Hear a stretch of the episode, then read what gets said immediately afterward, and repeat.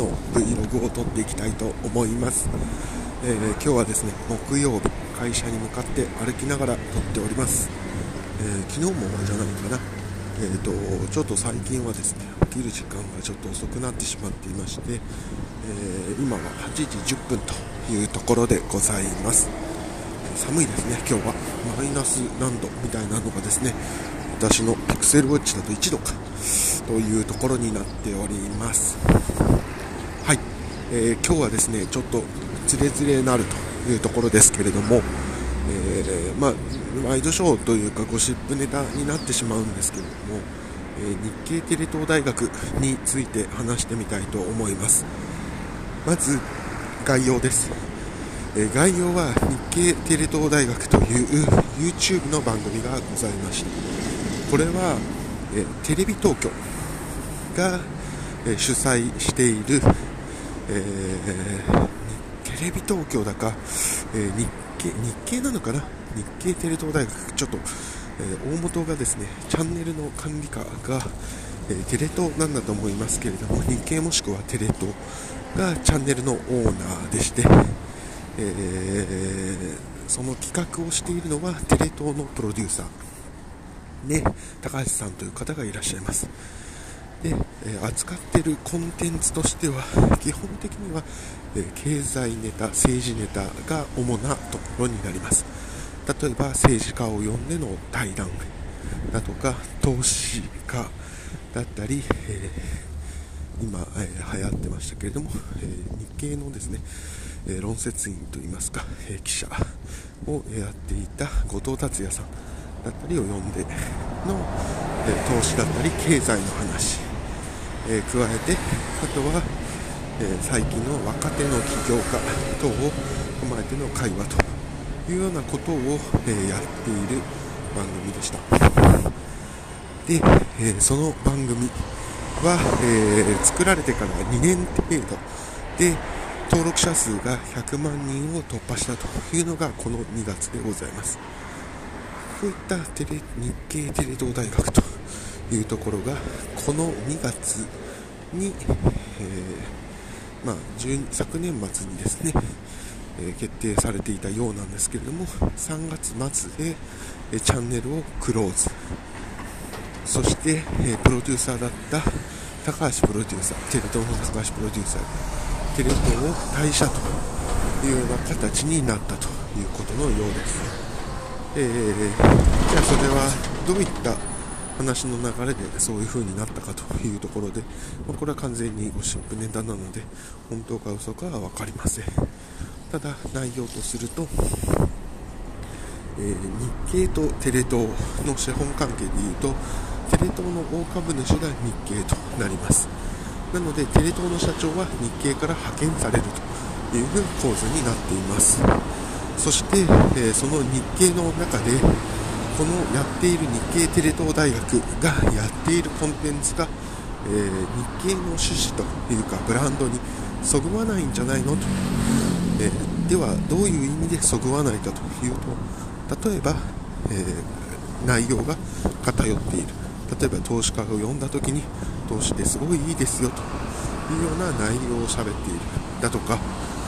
えー政治家だったりを呼んでる時にちょっと寄ってるとか。あとは、えひろゆきさんですね、まあ、これが1個のキーコンテンツ。日系テレ東大学のチャンネル者数増のえキーコンテンツだったんですけれども2チャンネルの創設者のひろゆきさんを使っている。このひろゆきさんは、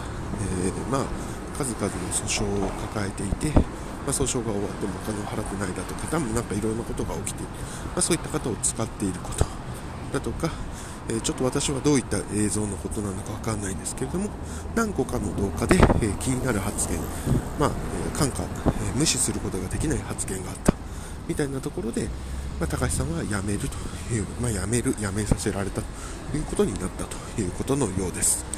まあこれに対して私の考えをどんどん述べていくと、ちょっと、えーまだ結論出てないで喋り出しているのですいません、本当は結論から喋れればいいんですけれども、えー考えの論点というようなところから喋っていくと、えまあ、辞めると経テレ東大学を辞めるというふうに日経が判断するっていうのは、えー、1個理はあるかなと。それはなぜかというとまあ一義的には日経なりテレ東のお金を使ってやってるコンテンツでそれをそぐわないっていう風に判断をすればやめるっていうことはまああり得ると思います。ここでそのやめるっていう判断が何を影響するかっていうところの時に、えーと、損得として、えー、やめた方が良かったやめない方が良かったっていうところでいくと私はやめない方が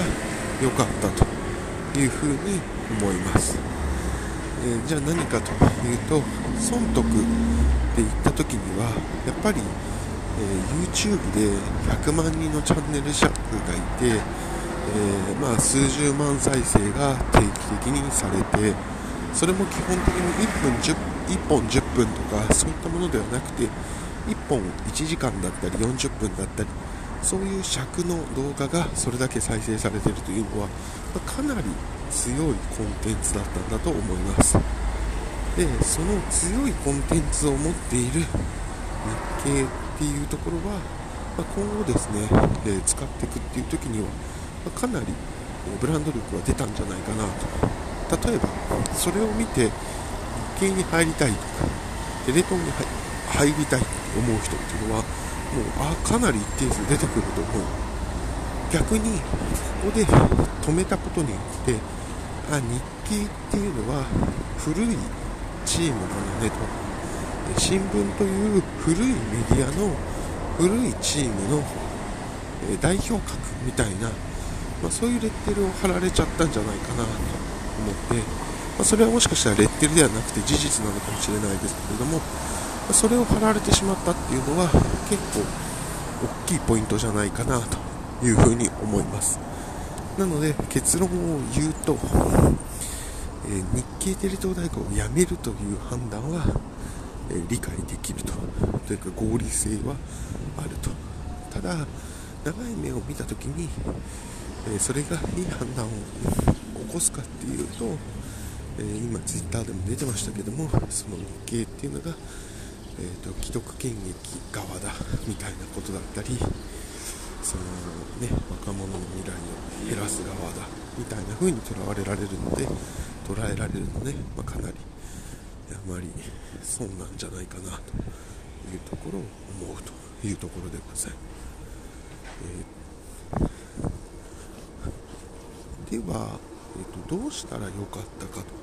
というところだと思うんですけれどもうーん多分こういう番組はダメだよというのを指示することっていうのは、まあ、プロデューサー、高橋プロデューサーとしては受け入れなかったのかもしれない。っていくと、まあ、やっぱり、うん、日経っていう名のもとに、えー、そのパワーコンテンツだったとはいえ、そのやっぱりひろゆきさんという人にそれだけの機会を与えた訴訟だったりを抱えている人に自分の意見を述べる場を与えたというのはまあちょっとやっぱりこらと言われても仕方ないのかなというのはあるというところじゃないでしょうか。うん、なので、まあ、意見で人を評価しなさいっていうのもその通りだと思うんですけれどもやっぱりちょっとあまりにも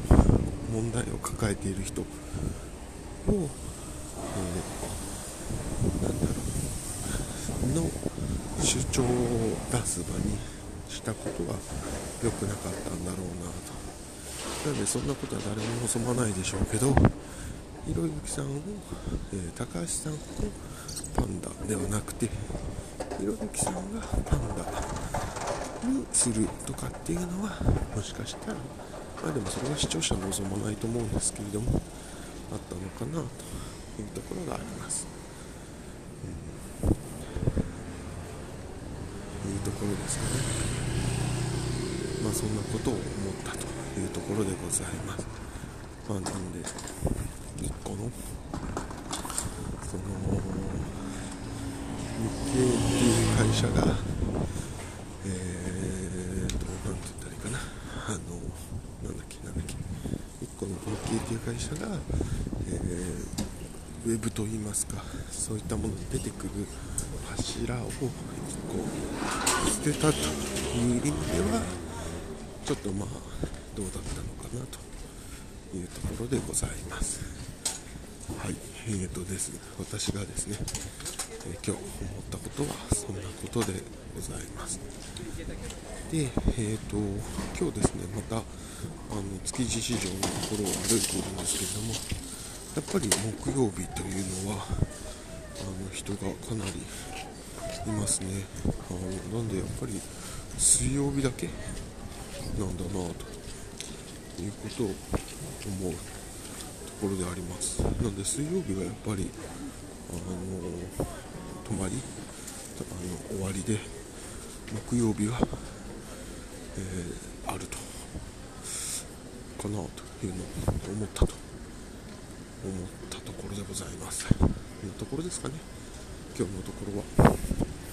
はい、えー、では私の方からは、えー、以上となります。やっぱりこのおにぎり屋さんはすごい並んでおりますね。